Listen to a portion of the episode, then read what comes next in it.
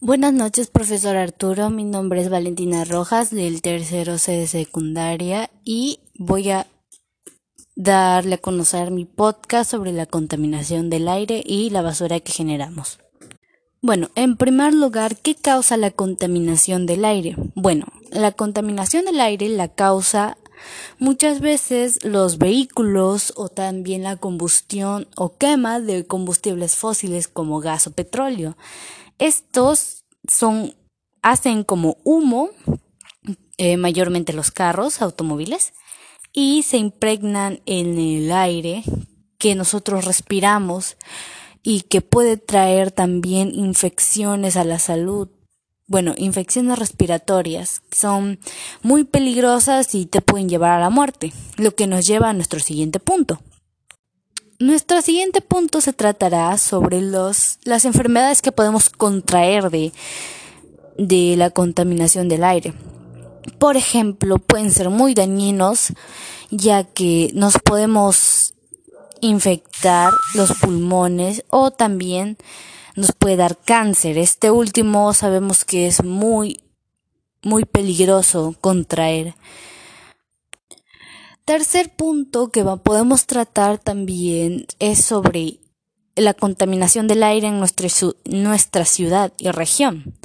Sabemos que la minería y la tala ilegal de árboles aquí es muy como pan caliente se diría, ya que la minería se basa en tirar mercurio al río para extraer de las cuevas. Claro, esto es muy dañino porque el mercurio es un metal pesado que trae serias complicaciones a la salud y la tala ilegal de árboles, claro está, puede, bueno, se tala indiscriminadamente los árboles y los árboles son la fuente principal de oxígeno que tenemos.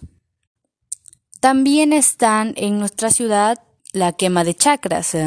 Hay muchas veces vemos que las chacras habían sido quemadas por las carreteras, ¿no? Del kilómetro 14, etcétera.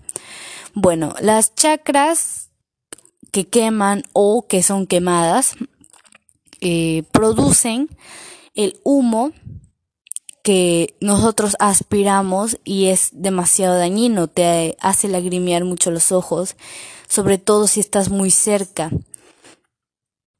Lo que nos lleva a nuestro último punto también es cómo evitar la contaminación del aire.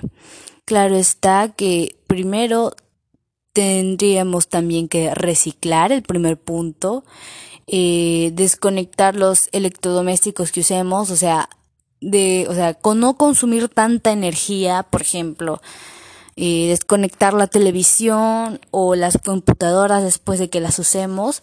Uh, algunos electrodomésticos como refrigeradoras no se pueden ya que al conectarlas sabemos que jalan demasiada energía, así que eso no ayudaría mucho. Otra recomendación también sería dejar de usar plásticos. Eh, los plásticos son demasiado, son poco degradables. Un plástico, una bolsa de plástico tarda en degradarse de 100 a 250 años, eso es mucho tiempo.